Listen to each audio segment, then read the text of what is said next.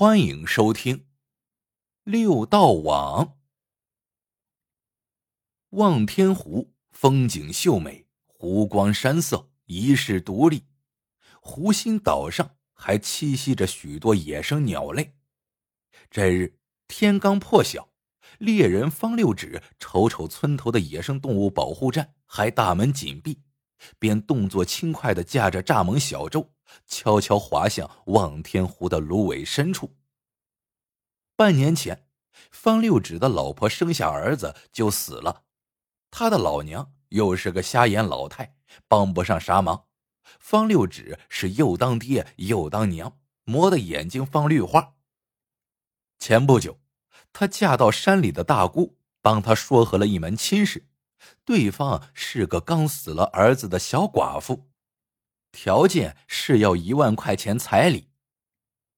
方六指得了这信儿，精神气儿就上来了。本来按照祖训，现在正值春天，是鸟儿的孵雏期，不打春鸟。可眼前方六指急等钱用，这段时间他像一个浪里白条，与保护站的工作人员在水道纵横的芦苇荡里捉迷藏。没日没夜的打雁捕鸭。现在一万块钱的彩礼已经筹的差不多了。他预计，如果今天手气不差的话，明天就能去山里把新娘领回来。此刻，方六指在迷宫般的芦荡里左弯右拐的行进了快一个钟头，突然，他眼前出现了一道宽敞的水道。水道两旁的芦苇长得异常高大，恰似两块敞开的巨大门板。俗话说得好，兽有兽踪，鸟有鸟道，这里就是湖心岛上的水鸟外出觅食回来的必经之道。方六指一看天色，就麻利的从船舱里拿出渔网，沿着水道从贴着的水面开始，将网的一端。系在一边的桅杆上，一道一道阶梯式的架起了六道网。这是水乡人依照鸟儿飞行高度不同的特性摸索出来的捕鸟方法。普通人最多能架五道网，因为正常人只有五个手指，而方六指不同，他人如其名，有六个手指，便能比常人多架一道网。长辈曾好言劝他。小子，所谓六道轮回，你架六道网不是赶尽杀绝吗？做人要留有余地呀。方六指听了，总是不屑一顾的回答说：“上天让我多长一个手指，就是多赏我一碗饭吃。谁叫你们不像我一样多长一个的？”方六指熟门熟路的架好六道网之后。赶紧像泥鳅一样溜进水里。他从水里捞起菱角水草遮在船上，又一跟头钻进湖底，捞起一把腥臭的湖泥涂满全身，仰躺在船上，将六道网的提浆扣在手指上，一动不动的看着天空，静等猎物。没过一会儿，一阵嘈杂声由远及近，是觅食的水鸟回城了。它们像一片片乌云一样滑翔下来，有的鸟几乎贴着水面飞，翅膀都打到了方六指的脸上。这时，他的六个手指像弹钢琴一样灵动起来，六道网便错落有致的从水里弹起，只听得惨叫阵阵，哀鸿一片。个儿小的鸟直接粘在网上，个儿大的撞断了羽翼。扑腾扑腾掉到水里。方六指见状，立刻扎进水里，像摘自家菜园里的葫芦一样，将网上和水面上拼命挣扎的大鸟抓在手中，又顺手抽下旁边韧性十足的尾叶，动作麻利的绑住鸟的双腿，一只只丢到船上。顷刻间，船上就堆成了一座鸟山。太阳越升越高。方六指满载而归。他轻快的划出水道，来到湖外，那里早就有收鸟的二道贩子开着快艇，逡巡在湖上候着他了。这一趟，方六指收获颇丰，卖了两千多。他屈指一盘算，这一下除了能凑齐一万块钱的彩礼之外，还剩下好几百，够给新娘买几身漂亮的衣裳了。一想到这些，方六指就全身躁动，恨不得变成一只飞鸟，飞到山里把新娘领回家。方六指揣着钱，急急忙忙往家里赶，远远的就看见一个灰衣老太带着一个绿褂女子，正站在他家门口四处张望。见他走过来，老太就问：“请问这是方六指的家吗？”方六指狐疑的打量了他两眼，见不认识，便没好气的答道：“我就是，啥事？”老太听了，在看着他拿船蒿的六根指头的手，就笑哈哈的回头对那绿衣女子说：“是他，六根指头，没错。”说着，便要往屋里走。这时候，方六指的瞎眼老娘抱着孩子，也从村里讨奶回来了。灰衣老太就像见到多年未见的老姐妹一样，上前拉住她的手。亲热的说：“你就是亲家母吧？”听他一番自我介绍，原来这绿衣女子叫艾娥，正是方六指的大姑给他介绍的小寡妇。今日他们母女上门访人家来了。瞎眼老娘高兴的手一哆嗦，怀中的娃娃吓得哇哇大哭起来。那绿衣女子赶紧上前抱住孩子。敞开衣襟喂起了奶，瞎眼老娘听到动静，喜不自禁的喊了一句：“亲家母上门了，六指还不快去打酒买菜？”这话惊醒了愣在一旁的方六指，他早晨还寻思着到大姑家里去，没想到人家倒主动上门来了，他顿时心花怒放，撒腿就往村头的小店跑。没过一会儿，六指的续弦上门了，这消息便像风一样传遍了全村。村里人都来看新媳妇儿，里三层外三层把他家团团围住。那些光棍汉一瞧艾娥，不仅人长得柳红絮白，而且还奶穗丰富的喂着孩子，一个个都酸溜溜的。午饭过后，灰衣老太。抬头看看门外的天色，就抬起屁股招呼闺女准备走人。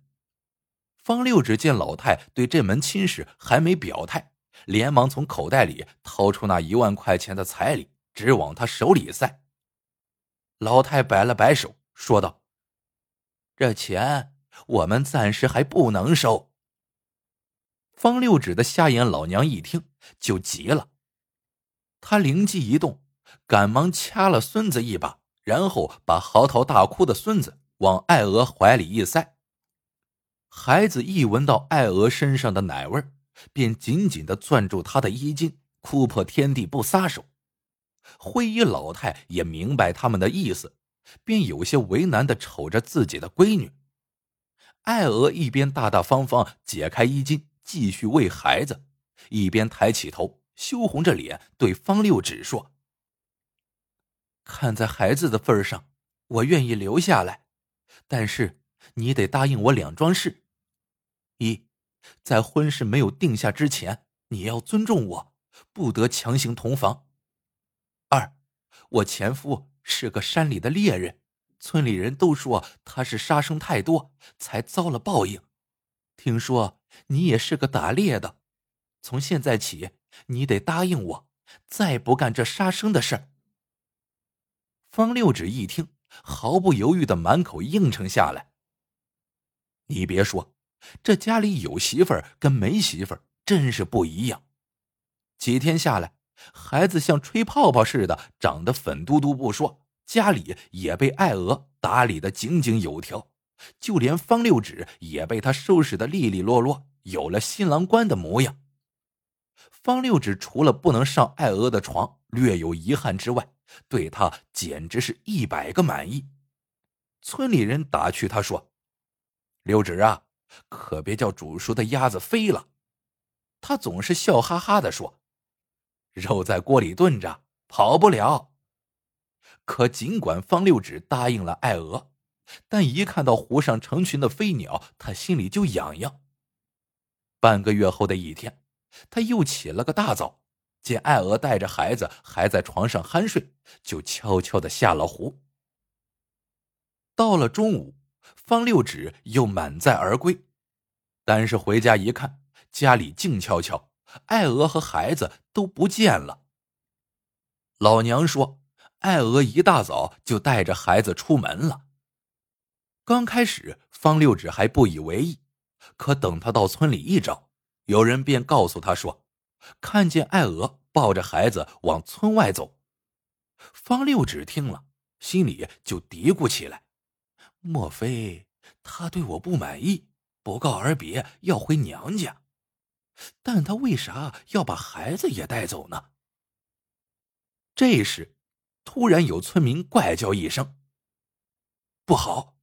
你家那爱鹅，莫非是个人贩子？前几天电视上不是说有人假装上门当媳妇儿，趁人不注意就把孩子拐跑了？”尽管方六指心里一百个不相信，但他还是向村里人借了一辆摩托车，心急火燎的往山里大姑家赶。可到大姑家一问，大姑像见了鬼似的看着他说：“你说啥？小寡妇到你家去了？怎么可能？他们家见你这么长时间也没来个回信儿，就把她呀嫁到山那边的柳家庄去了。”听到这里，方六指只觉眼前一黑，差点昏了过去。看来村里人说的不假，这艾娥八成就是天杀的人贩子。他来不及向大姑细说，赶紧火烧屁股似的骑着摩托跑到山下派出所报案，又风驰电掣的回到村里，发动全村的人配合干警，在各处路口、车站、码头围追寻找。可是大半天下来，这假称爱鹅的人贩子和孩子音讯全无，连人毛都没见一根。到傍晚时分，各路人马都空手而归。方六指一看，抱着脑袋蹲在村口湖边的大柳树下，像老牛一样嚎啕大哭起来。他的瞎眼老娘也一遍遍干嚎着：“哎，我的孙子呀！”这时，同村的一个人正好驾着船从望天湖打鱼回来。他一听这事儿，就说：“我刚才回来时，好像听到湖心岛上有孩子的哭声，人贩子莫不是藏在那里？”方六指一听，当即就驾着船箭一样向湖心岛射去，村里人也紧随其后，驾船包抄湖心岛。等到了湖心岛上，宿鸟被惊得冲天而起。方六指和村民们顾不得鸟粪像雨点一样落下来，手忙脚乱的在岛上找了起来。很快，他们在一丛芦苇中发现了一个巨大的鸟巢。方六指的儿子躺在里面，他嘴角流着奶腥，正瞪着圆溜溜的眼睛瞧着他们，咯咯直笑呢。方六指一个箭步上前，将儿子紧紧的抱在怀里。这时，从孩子身上掉下一张纸，他捡起来一看，上面写着两行字：“劝君莫打三春鸟，子在巢中待母归。”落款是爱鹅。他随口念了起来，皱着眉头：“这是啥意思呀？”一位村民突然惊叫起来：“爱鹅，爱鹅，这爷爷不也叫爱鹅吗？难道那女子不是人，而是……”方六指闻言，抬头看天，只见天上一只绿头大雁正带着群鸟兀自盘旋不去，大有俯冲下来抢走孩子之势。方六指禁不住脸色大变。浑身直冒冷汗。这时，他的瞎眼老娘打着哆嗦摸了过来，朝着方六指的脸重重的扇了一巴掌，哭喊着说：“你这个天杀的，叫你别打鸟，别打鸟，你总是不听。你就知道你的儿子要娘，难道这岛上幼鸟就不要娘了？”说着，扑通一声跪倒在地，朝着四面八方不停的磕头，嘴里还念叨着赎罪的话。村里的长辈也在旁边，又劝说道：“六指啊，平日里劝你不要架六道网，你总是不听。现在这鸟虽然摆了你一道，但总算没有赶尽杀绝。”他要是把你的儿随便往湖里一丢，怕是连一个囫囵身子都没有。你呀，好好想想吧。在场的村民们仰头看着天，听着鸟儿凄厉的叫声，一个个禁不住毛骨悚然，大气也不敢出。方六指抱了一会儿儿子之后，一声不吭的走向自己的小船，从船舱里拿出六道网。连撕带咬的扯了个稀巴烂，又摸出随身带着的小刀，一手放在船舷上，一手举着刀，一刀下去，多余的第六根手指应声而断。然后方六指对天发誓道：“从今往后，我方六指要是再打一只鸟，就落到水里变王八，永不翻身。”从此以后，望天湖一带再也见不到打鸟的人了。好了，这个故事到这里就结束了。喜欢的朋友们记得点赞、评论、收藏，感谢您的收听，我们下个故事见。